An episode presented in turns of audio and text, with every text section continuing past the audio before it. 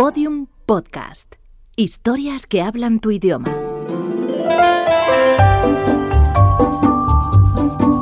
Historias de medianoche. Chicho Ibáñez Serrador.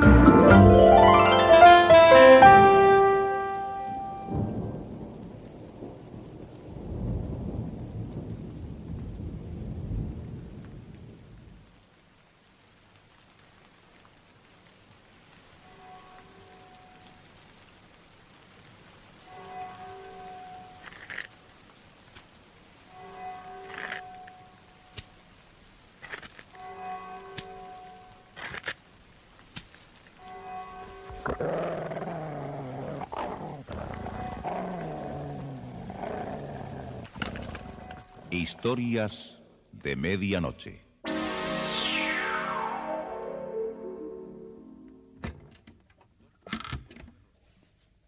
Buenas noches. La cadena Ser les invita desde este momento a entrar en la biblioteca del suspense. Adelante. Nos está esperando Narciso Ibáñez Serrador.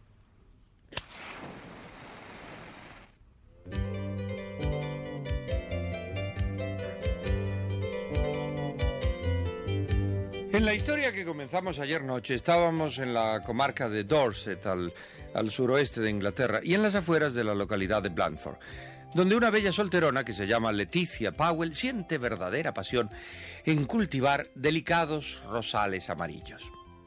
Pero lo que no había sospechado la encantadora Leticia era que en aquel jardín el antiguo dueño de la casa ya había plantado algo que, que no era precisamente un rosal sino el cadáver de su esposa. Y una prueba de ello eran que el fémur, la tibia y la propia calavera de Doris habían aparecido entre las rosas de Leticia Powell. Voy a tener que denunciar este desdichado hallazgo.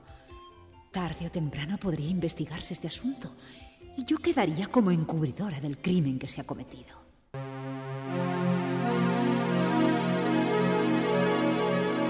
Rosas y arsénico original de Richard Hamilton, con la actuación de Rosa María Belda, Francisco Portes y José María Molinero.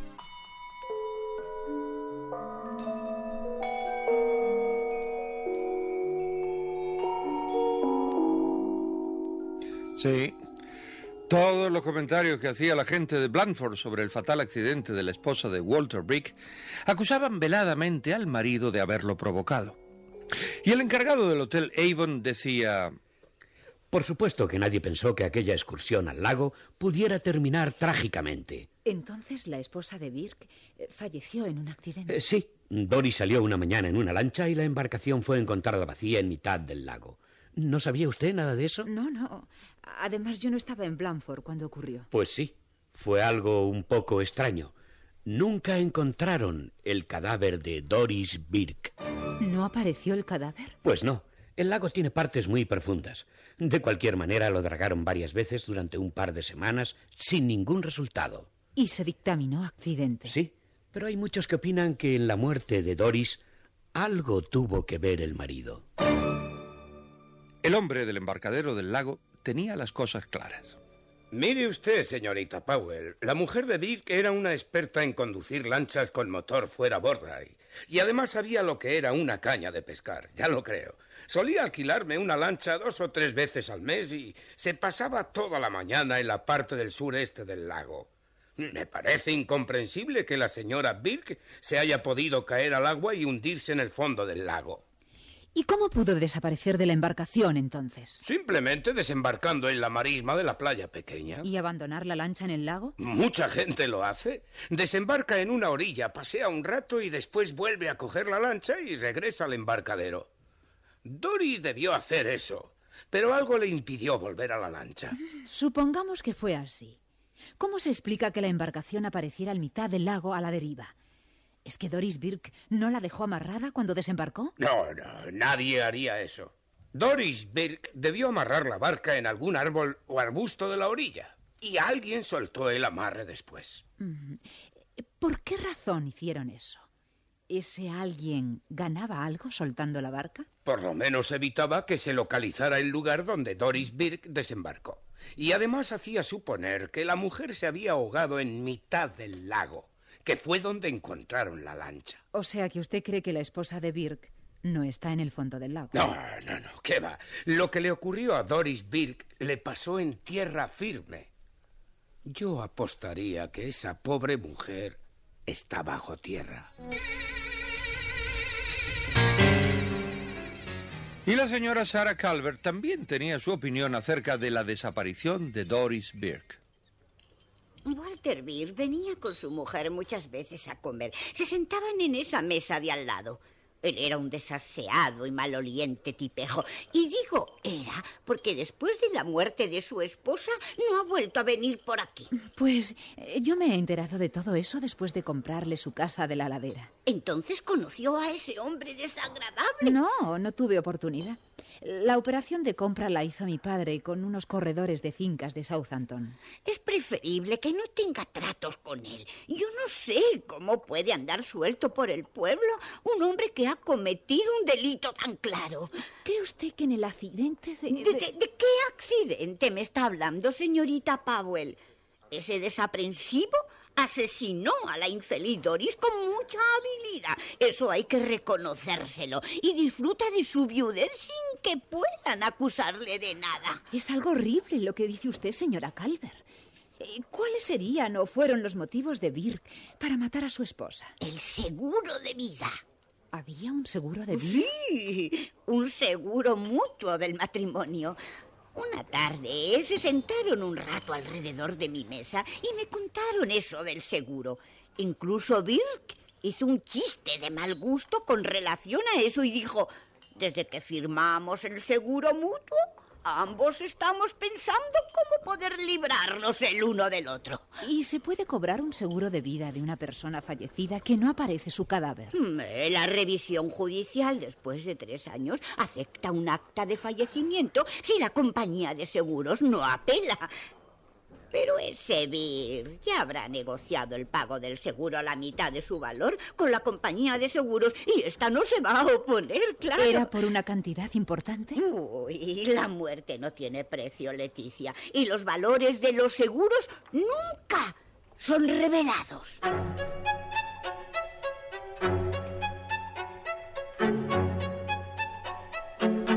Una vez en su casa, Leticia fue hasta su cocina a tomar un vaso de leche ya que en el hotel no había probado bocado aquella noche. Había decidido no denunciar por el momento el hallazgo de las osamentas y del cráneo y esperar a que se llevase a cabo la exposición floral del sábado 20. Si la policía se enterara ahora de, de lo que encontré en el jardín, llegarían con una docena de palas y removerían toda la tierra, arrancando todos mis rosales. Y mis hijas, mis rosas, morirían. No. Eh, Si los restos de la mujer han estado dos años bajo tierra, pueden esperar dos semanas más para que se averigüe la verdad. Fue entonces, a las once y seis minutos, cuando llamaron a la puerta. Extrañada, eh, Leticia Powell miró por la ventana y vio frente a la puerta a un hombre eh, con impermeable oscuro. ¿Qué quiere? Tenga la bondad de abrir, señora Powell. Soy el antiguo propietario de esta casa, Walter Birk. Allí estaba, con gesto huraño mirándola en silencio, la cara sucia y sin afeitar, y colgando de sus labios una pipa. De modo que es usted Leticia Powell. Sí, pero no creo que sea el momento para visitas. Quiero hablar con usted. Señor Birk, no es la hora más oportuna. ¿Puedo entrar o no? Si usted insiste y es algo urgente, Urgente para usted. pase. ¡Ah! no se limpió sus botas y, y ha ensuciado el suelo de barro. Eh, después lo limpiaré. Bien. ¿Qué desea, señor Birk? Eh, déjeme sentar al lado de mi ventana favorita. Mm. Supe que anduvo haciendo preguntas por el pueblo. ¿Preguntas? Sí, sobre mí. ¿Para qué? ¿Por qué quiere saber mi vida? Tal vez le informaron mal. Fue una simple mención suya. No y- fue una simple mención. Usted quiso saber cosas, muchas cosas. Usted me compró esta casa a buen precio, pero eso no le permite ser entrometida. No es eso, señor Birk. Si hay alguien en el pueblo que se ocupe exclusivamente de mis cosas, soy yo. A mí no me interesa nada de los demás. Pues hoy anduvo con deseos de saber de mí. Y usted no tiene nada que averiguar de mí. ¿Entendido, señora Powell? Si tiene que hacer alguna pregunta, hágamela a mí. ¿Comprende? Bueno, no hay razón para molestarse. Hoy supe por casualidad lo de su tragedia, el accidente ocurrido a su esposa. Así que naturalmente sentí curiosidad. ¿Por qué no había de sentirla? Escuche, señora. Tenga en cuenta que habrá otra No, tragedia. no se acerque tanto, por favor. El humo de su pipa me molesta. Le digo que tenga usted en cuenta que habrá otra tragedia peor si usted sigue entrometiéndose conmigo. No hace falta que me amenace por eso. Mm, Estoy diciéndole de una vez por todas que me deje en paz. Yo he tenido demasiadas dificultades con las mujeres. Le dije que no se acerque tanto. La arreglaré si no lo hace. Suélteme el brazo. ¿Qué es lo que se ha creído? ¿Lo ha entendido? Le ruego que se retire de mi casa, señor Birk. Pensaba marcharme y espero que no tenga que volver. Si así fuera, querrá decir que usted ha buscado la dificultad.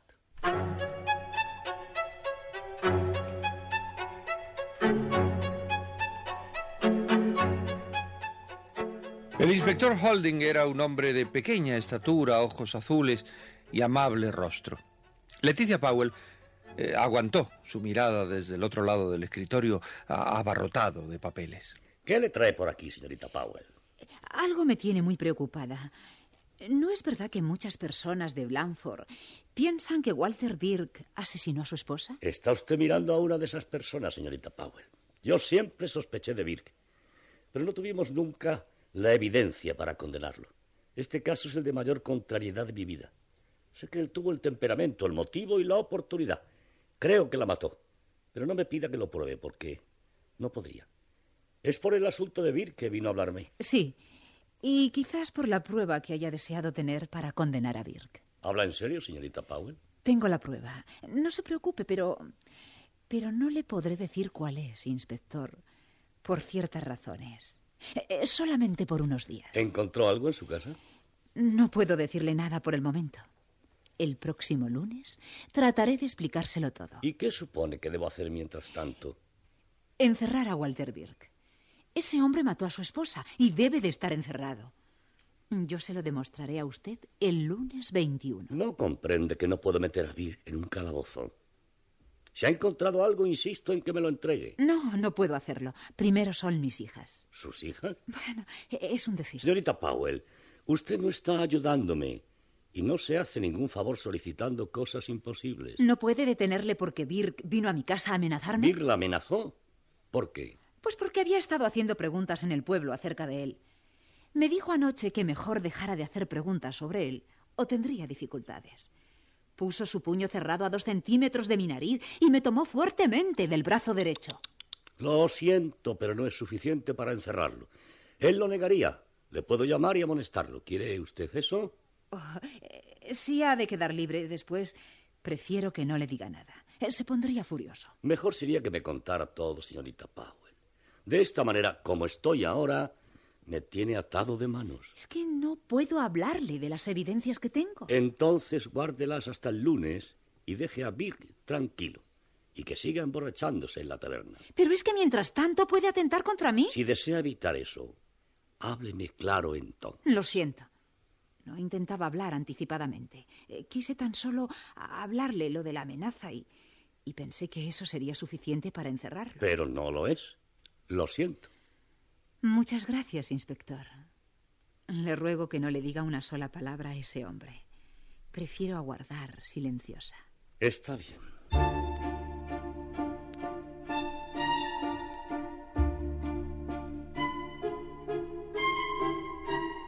Por la noche el comedor del Hotel Leybourne quedó vacío a las diez y cuarto y Leticia pudo disponer de algunos minutos para hablar con la señora Calvert. Se quitó el delantal y se acercó a la mesa que aún no ocupaba la anciana. Estoy lista, señora Calver. Eh, Termina una un poco mareada con tanto ajetreo. Eh, Siéntate, hija, siéntate. Quería hablarte un poco de ti. ¿De mí? No creo que haya mucho que hablar. ¿Y ese hermano tuyo que me has mencionado alguna vez? ¿Arthur? Ah, está bien, gracias. No está muy a gusto donde está empleado, pero se gana la vida. Todavía estás preocupada por él, ¿no es verdad? La última vez que me hablaste de él estabas amargada por lo desgraciado que se sentía al tener un porvenir tan incierto. Ah, pero guarda silencio. Quieres mucho a tu hermano, ¿no es así? Él es todo lo que tengo desde que murió papá. Mi hermano es joven y, bueno, pues logrará ir ampliando su trabajo. No estará toda su vida empleado en esa gasolinera de Dorchester. Desde luego. Eh, señora Calvert, ¿no desea una tacita de té? No, no, gracias. Ahora no, Leticia. Por primera vez me siento verdaderamente vieja. No deja de ser curioso que una mujer de 86 años diga eso. En realidad hace muchos años que tenía que haberme sentido vieja. Pero últimamente me he sentido enferma. Me, me noto débil.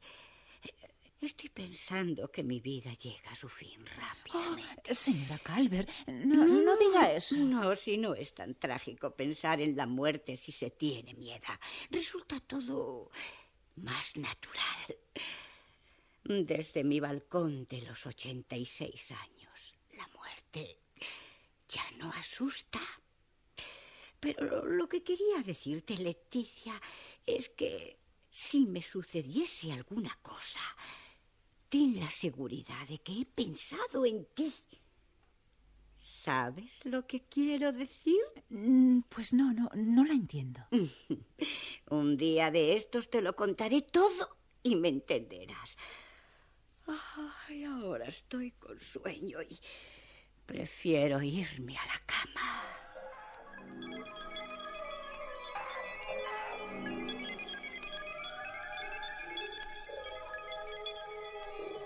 Cuando llegó a su casa por la noche, en su cabeza todavía se repetían y repetían las palabras de la señora Sarah Calvert. Si me sucediera alguna cosa, ten la seguridad de que he pensado en ti, Leticia. Realmente es preferible no especular con esas palabras, porque sería absurdo creer que esa anciana ha dispuesto en su testamento dejarme algún dinero. Y si es así, será una cantidad que no hará cambiar mi vida. Me preocupa más este asunto del jardín. Ay, Leticia, qué de sinsabores te trae ese macabro hallazgo. Vaya, ¿quién puede llamarme a estas horas? ¿Diga? ¿Hablo con la señorita Powell? Sí, ¿quién es? Holding. Ah, buenas noches, inspector. ¿Por qué me llama? Por si acaso hubiera cambiado de idea. ¿De idea? Eh, ¿Referente a eso que le dije esta mañana? ¿Qué otra cosa puede ser? ¿No cree que sería mejor para todos no esperar hasta el lunes? Ese hombre puede enterarse, huir o esconderse en otro condado. Sería más difícil encontrarle. Ah, usted sabe cómo son algunas mujeres. Empecinadas. Ah, usted lo ha dicho. Pero puedo asegurarle que tengo razones para postergar mi denuncia. Eh, usted lo comprenderá después y, y ahora no lo entendería. Si sigue todo igual, no voy a insistir. Ah, para su tranquilidad, ese hombre, Walter Beer, se fue esta tarde del pueblo. ¿Y dónde se ha ido? Le dijo al del bar del hotel que se iba por tres o cuatro días a Southampton. Tenía que pintar un apartamento. Ese hombre hace de todo. Es carpintero, pintor, mecánico. Y asesino. Me alegra de que se haya alejado. Hoy es jueves y, y, por lo que escuché no regresará hasta el domingo. Oh, es un alivio, lo reconozco. Pienso lo mismo. Cuando vuelva a vir, destacaré a uno de mis hombres para que vigile el sector de su casa. ¿De veras? Eh, creo que lo que acaba de decir, inspector, me va a hacer dormir tranquila. sí. Si desea un vigilante desde ahora, se lo puedo enviar inmediatamente. Ah, no. ¿Para qué? De acuerdo. que descanse bien, señorita Powell. Gracias, muchas gracias. Buenas noches.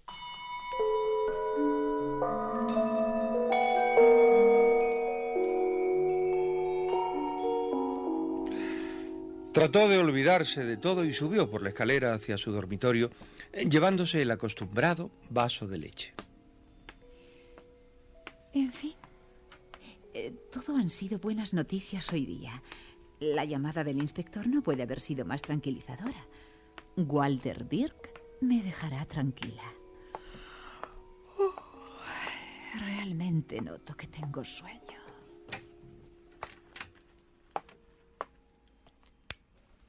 ¿Es para mí esa leche? ¿Qué hace usted aquí? Estaba esperándola. Oí que hablaba por teléfono con el inspector Golding. No, es decir, sí. Usted dijo en el bar del hotel que se iba a Southampton. Fue una mentira piadosa. ¿Y por qué lo hizo? Porque pensaba venir a su casa. En el bar del Hotel Avon la vieron a usted salir esta mañana de la jefatura de policía y supuse que había seguido usted metiéndose en lo que no le importa. Se equivoca. Estuve allí para reclamarle la poca vigilancia que hay por los caminos vecinales. Usted también está mintiendo. Somos los dos unos mentirosos. Para todos los del pueblo yo estoy ahora lejos de Blandford. Me vieron subir en el autobús de las tres de la tarde. Lo que nadie sabe eh, es que me bajé en Sherborne y regresé por el otro lado del lago. Llegué al anochecer y me vine directamente a su casa. Hace ya varias horas que estoy esperando. ¿Y ¿Qué, ¿Qué es lo que desea? decirle que ha colmado mi paciencia. Voy a terminar con su vida, señorita Powell.